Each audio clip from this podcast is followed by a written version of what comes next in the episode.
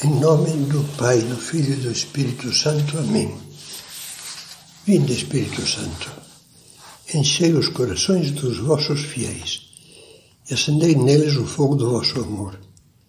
Enviai o vosso Espírito e tudo será criado e renovareis a face da terra.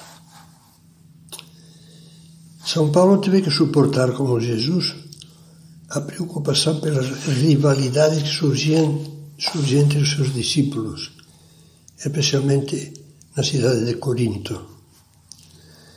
Na primeira carta que dirigiu aos fiéis dessa comunidade, tentando ele acabar com a vaidade e as comparações que faziam entre si, dizia-lhes: O que é louco segundo o mundo é o que Deus escolheu para confundir os sábios.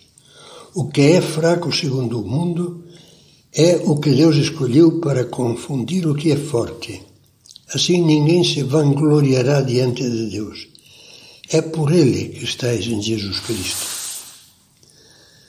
Na última ceia, Jesus deixou esta mensagem de humildade bem clara por meio da alegoria da videira e as varas. Eu sou a videira e vós os ramos.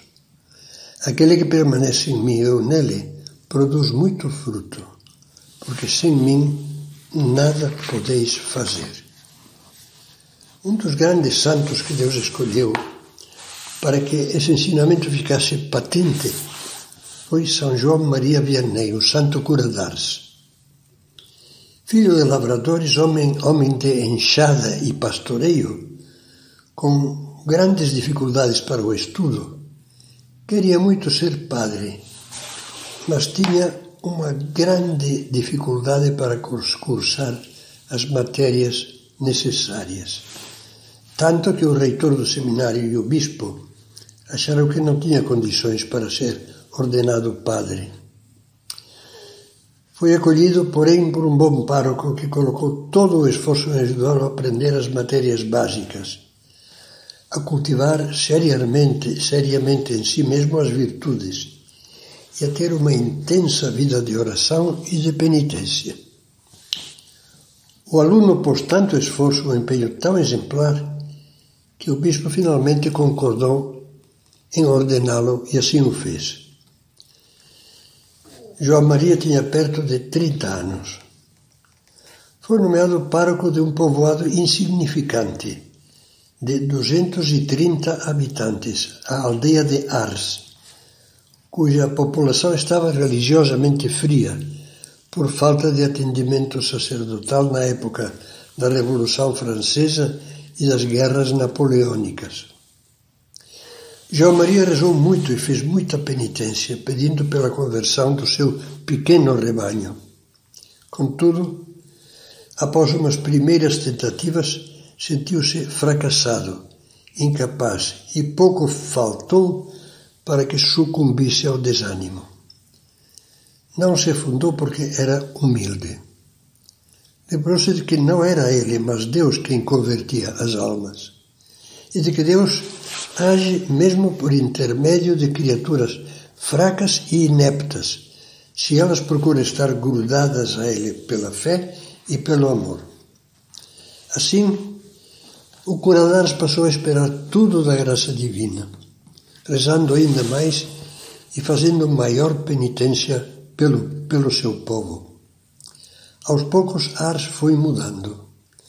Tanto que, após alguns anos, era uma localidade incapaz de conter todos os peregrinos que procuravam o padre Vianney para ouvi-lo pregar e confessar-se com ele.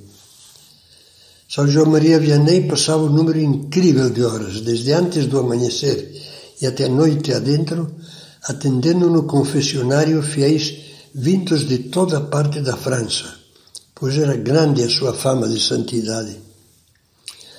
Aos que lhe falavam disso, respondia: Deus escolheu-me como instrumento das graças que concede aos pecadores, porque sou o mais ignorante e o mais miserável de todos os sacerdotes. A consciência da sua pequenez, porém, nunca o levou a deixar de trabalhar sem descanso e de aspirar a ganhar muitíssimas almas para Deus e para a Igreja. A verdadeira humildade é inseparável da grandeza da alma, da magnanimidade. Não é fácil aprender essa lição. Na vida cristã, gostamos instintivamente de saborear resultados imediatos. Estou melhorando, estou tendo bons frutos de apostolado, o meu trabalho tem muito sucesso, etc. Sem perceber, nos olhamos no espelho com estúpida vaidade. Não aprendemos ainda a esquecer-nos de nós mesmos e a aceitar a realidade que os frutos são só de Deus e para Deus, e não são para nossa satisfação e vanglória.